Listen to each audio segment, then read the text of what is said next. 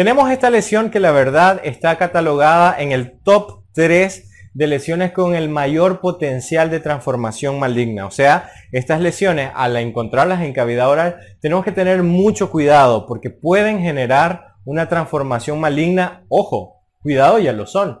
Y se trata de la eritroplasia. La eritroplasia está catalogada como una lesión potencialmente maligna de la cavidad oral. Más del 40% son displasias severas y un porcentaje también alto pueden ser ya carcinomas eh, infiltrante. Eso significa de que ya las células con errores comienzan a penetrar la membrana basal y comienzan a proliferarse.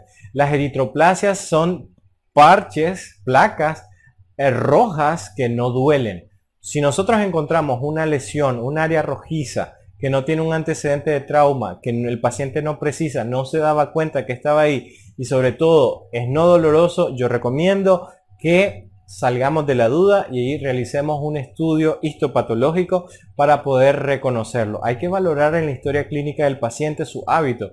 Toma alcohol, fuma, tiene algún tipo de actividades de riesgo que también desencadenen este tipo de actividad de, de lesiones, perdón, como es el caso de practicar el sexo oral o como a mí me gusta llamarlo, las prácticas sexuales poco ortodoxas. Es muy importante valorar esto porque podemos estar a un poco de tiempo de poder garantizar un mejor diagnóstico al paciente o, en el mejor de los casos, evitar que esta lesión siga avanzando hasta convertirse en un cáncer oral, si es que ya no lo es. Así que son lesiones que meritan un abordaje muy, pero muy, muy estrecho.